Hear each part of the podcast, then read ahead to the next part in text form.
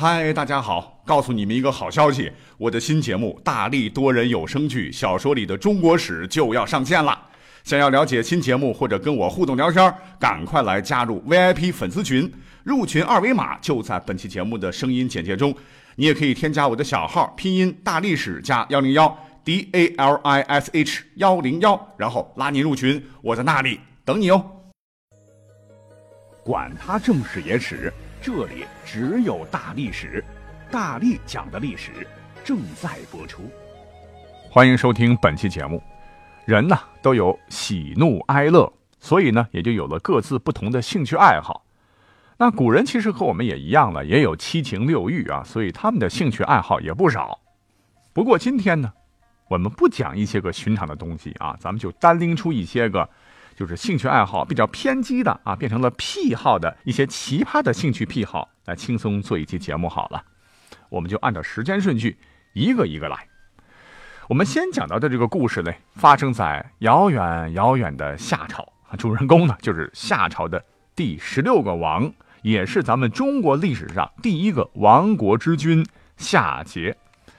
其实平心而论啊，他的王国呢，就跟他一个奇葩癖好有关，那就是挑食啊。哎，这挑食可不是一般的挑啊。从历史的长河看，当时的所谓国家才刚刚有嘛，生产力也很不发达。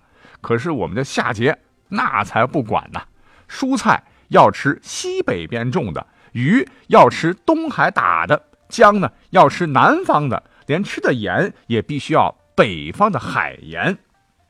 这靠腰啊，哈哈，这些东西得从上千公里的地方运到当时的王城，而要知道当时的运输条件很原始啊，哪有啥火车、汽车、飞机给你运嘞？都得靠牛马人力。结果。夏桀的这一癖好啊，导致成千上万的人专门为他一个人服务，老百姓是苦不堪言呐。那这还只是吃的，那夏桀呢还爱喝酒啊，喝酒那更挑了。哎，要知道古代的酿造技术不比现在啊，制酒的谷那时候也少，设备也都是土渣渣，很难做出滴滴清澈。可是挑剔的夏桀是不能忍受的，只要他发现自己的酒杯里的酒稍微有点浑浊，就会大怒，拍桌子给我把这个厨师宰了。所以当时给夏桀当厨师，简直就是把自个儿脑袋拴在裤裆上啊！你就说这么个败家玩意儿，夏朝能好得了吗？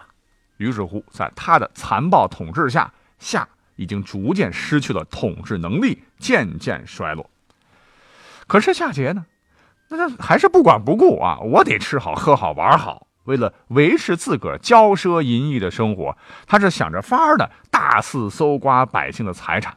自个儿国家的搜刮完呢，就去搜刮附近的这个诸侯国。啊，问题是，你得有个限度啊！底下的诸侯们可不能忍你很久哦。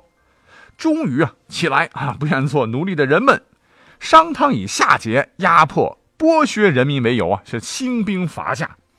那贪吃贪喝贪玩不得民心的夏桀很快战败，只得向当时荒芜的南朝逃亡了。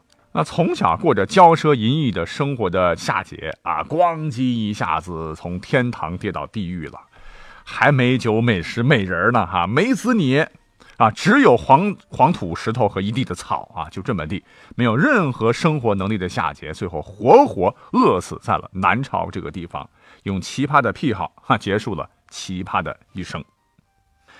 那后头的春秋战国时期呀，呃，史书记载的奇葩事儿也非常多了哈。比方说，在墨子兼爱当中，就有一个楚王好细腰的典故。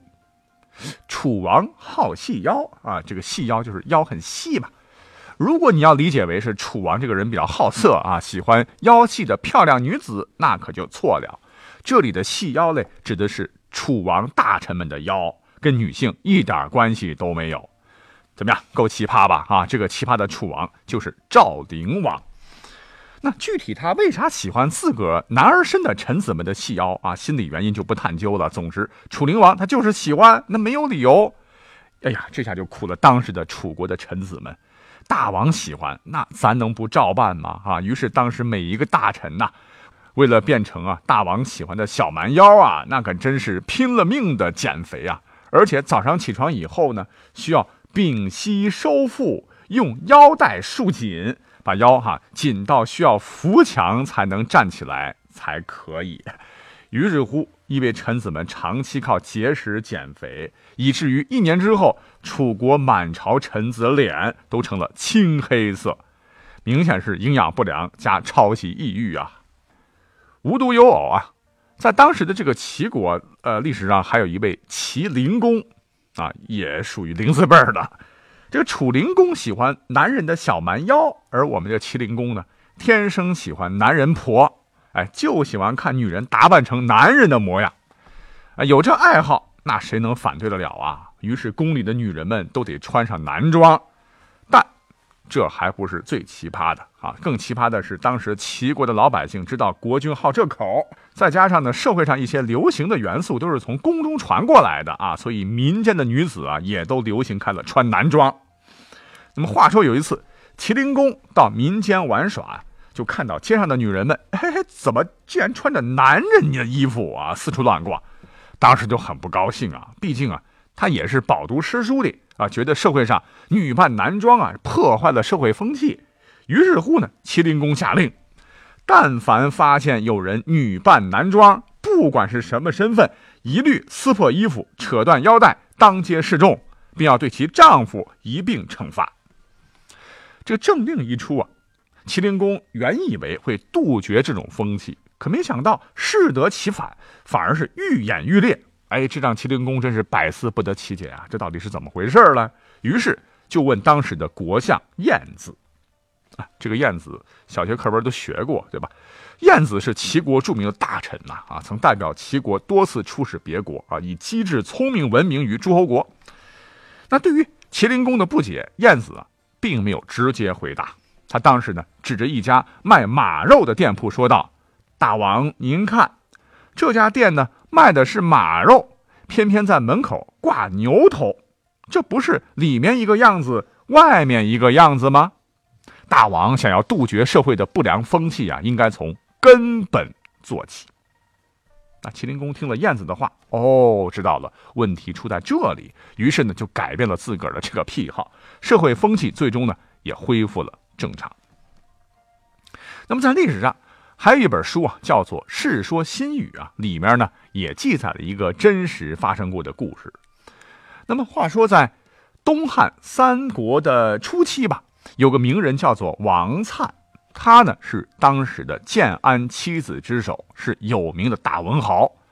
当年呢，王粲和王凯是族兄，为避战乱呢，两个人当时投奔到荆州来投奔刘表啊。刘表很赏识王粲的才华啊，本来想着把女儿嫁给他，可是这个王粲形貌丑陋，身体虚弱，而这个王凯则仪表堂堂，风采照人，所以刘表呢就把女儿嫁给了王凯。王粲呢后来又投靠了曹操啊，曹操不是以貌取人呐啊，所以在短短的三五年时间里啊，他是连升数级，最后成了建安七子中政治地位最高的人，是唯一的封侯者。他对曹魏政权最大的贡献就是建立了一整套管理制度和法律法规。那么，在建安二十一年，就是公元二百一十六年冬天的时候，王粲随曹操征讨孙吴。次年春，在返回邺城途中病逝，时年四十一岁。但这不是重点啊，重点是王粲大人生前呢，他一直有个癖好，那是众人皆知啊，就是平时他特别喜欢听驴叫。啊，因为驴在那个年代可能是个稀罕物吧，所以王粲就非常非常喜欢这个驴的叫声，呃呃呃呃啊，感觉就像天籁之音一般呐。他不仅喜欢听，还喜欢学驴叫，呃呃呃，觉得很开心，像唱卡拉 OK 一样。那么他死后呢，他的好友曹丕呀，就亲率众文士为其送葬。为了寄托对王粲的眷恋之情啊，曹丕对王粲的生前好友们就说啊，说仲宣。就是王粲平日最爱听驴叫，那让我们学一次驴叫来为他送行吧。哎，曹丕发令，那谁敢不听啊？顿时追悼会就变成了群驴会。王粲的墓地上此起彼伏啊，响起了一片嘹亮的呃呃呃驴叫之声，驴叫声是响彻四野啊，并在文学史上留下了千古绝唱。后头啊，还有更好玩的。那么话说到了南北朝时期啊，在当时的梁朝啊，出了个奇葩将军叫殷子春。这个人呢是个武将嘛，作战勇猛没毛病啊，只是癖好，哎呦，相当的有味道啊，而被史书记录下来。嗯，你别你没吃饭吧？啊，吃了就不要听了啊。那就是这老兄啊，他不洗脚，而且不但不洗脚呢，澡也不洗，衣服也不洗，他的这个脚呢。几年都没有洗过衣服和身子都非常非常脏，啊，那你可能会问了，他为啥不爱卫生？为啥不洗嘞？因为呢，他认为洗脚会失财败事，这个观念也很奇特的了啊。但是殷先生他可没觉得有啥不舒服啊，但是他老婆这天长地久那可受不了他呀，哈，满身都是汗臭啊，一搓都是都是药丸啊，换谁和他同床共枕，谁也不愿意啊。他老婆有一次试图说服他勤换衣服、勤洗澡，是软磨硬泡，好说歹说，终于说服他洗了一次脚。可是过了不久啊，殷将军便带兵上战场。那场战役，他率领的军队被敌人打败了。从战场回来，殷子春非常气愤，他认定战场失败就是因为自个儿洗了脚啊，于是对老婆是大发脾气，并发毒誓：从此以后，老子是再也不洗脚、不洗澡了。我的天！你说女人碰到这样如此有懒癌症晚期的老公，哎，我们也不得不表示同情啊。那说到不卫生的另一面啊，那它的相反面，一个癖好，那就是洁癖了哈。说到洁癖，我想很多朋友多少可能有一点吧。但是要比起今天我们马上要讲到的两位历史人物，一位是宋代的著名书法家米芾，和元末明初的画家诗人倪瓒。哎，那都是毛毛雨的啦哈。说起米芾也是个奇葩哈，他每天呢要洗手数十次，洗完手以后呢，还觉得擦的这个毛巾脏，也从来不用毛巾擦拭手。洗个脸呢，能洗一个早上。他的这个鞋如果被人碰了一下，回到家以后就使劲的刷刷刷，直到刷烂为止。还有一次呢，他得到了一个好砚台啊，请朋友来观赏。那个朋友可能也是无意的哈，就想尝试一下，感觉一下这个好砚台上磨墨的这种感觉，哎，就在砚台上蘸了口水磨了一下墨，结果米芾当场翻脸呢，啊，非叫这个朋友把砚台给我拿走啊，给我滚。那还有一回吧，米芾当官的时候啊，因为他觉得这个官服可能有点脏啊，在洗的时候就是左一遍洗，右一遍洗，感觉老是洗不干净，啊，洗来洗去，直接把朝服上的花纹给洗掉了。各位可别觉得这是个小事儿，在当时这是破了朝廷的规矩啊，这个事情非常严重啊。米芾呢，因此还被罢了官。那米芾看来，哎，洁癖还是非常严重的了哈。但是呢，比起下面这位啊，我觉得他的洁癖还是稍微算轻点儿的哈。话说这位元末明初的画家及诗人倪瓒，那真是达到了洁癖的最高境界了啊。据记载，倪瓒身上穿的衣服啊，每天要换洗多次。作画用的文房四宝也要求仆人每天擦洗几遍，连门口的这个梧桐树他都嫌脏啊，也要求仆人每天用水洗上几遍。哈，由于洗得太勤了，这两棵树很快就被洗死了。那这还不算啊，倪瓒平时还喜欢喝茶，他对泡茶用的水呢也很讲究，每次叫仆人挑水回来，挑水的担子我们都知道前后得挂两个桶嘛，一前一后。而身前的那桶水呢，他用来泡茶；而仆人挑水的时候，而仆人身后的那桶水呢，他只用来洗脚。哎，而且呢，从来不把它搞混。哎，别人就很好奇的问他说：“你这样是为什么呢？”他说：“啊，是害怕仆人呐在挑水的时候不小心突然放屁，污染了身后的那桶水。” 那他家的这个厕所呢？哎呦，的更讲究了啊！厕所下面垫有香木做的木格，木格里面填满了鹅毛。这排泄物啊，一落入木格呢，就会被飞起的鹅毛盖住啊，臭味不会飘出。这好是好啊，就是辛苦的仆人。每天他如厕完毕啊，仆人就要为他更换木格和鹅毛啊，非常麻烦的说呀。我觉得到现在我们现代人好像都达不到他这样一个要求的了哈。也许就是因为有洁癖吧，就是这么大的一个人物啊，倪瓒竟然一直没有结婚，啊，有一次好不容易呢，他是看上了一个歌妓，就把这个歌妓带回家过夜，可是呢，他又担心歌妓脏啊，啊，就让他去洗澡啊，洗了一遍还嫌没干净，又让人家去洗，最后呢，这一夜什么也没干。啊，光是洗澡天就亮了，得幸亏没娶媳妇儿啊，谁能受得了这个主啊？